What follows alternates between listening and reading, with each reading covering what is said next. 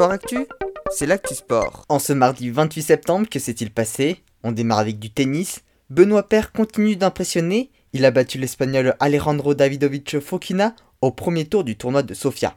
Gaël Monfils était lui directement qualifié pour le second tour. En revanche, du côté des dames, déception pour Caroline Garcia, sortie dès le premier tour du tournoi de Chicago par la japonaise Mei Antama, 200e joueuse mondiale. En gymnastique, Simon Biles s'est exprimée au sujet de ses difficultés à Tokyo. Elle a dit qu'elle aurait dû abandonner bien avant Tokyo, mais qu'elle a poussé au-delà du possible aussi longtemps que son esprit et son corps le lui permettaient.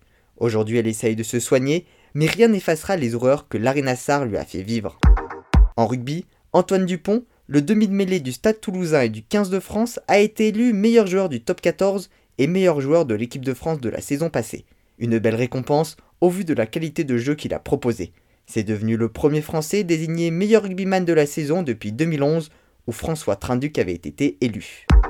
Enfin en football, deuxième journée de la Ligue des Champions. Ce soir, le Paris Saint-Germain reçoit Manchester City et c'est clairement l'affiche à ne pas louper.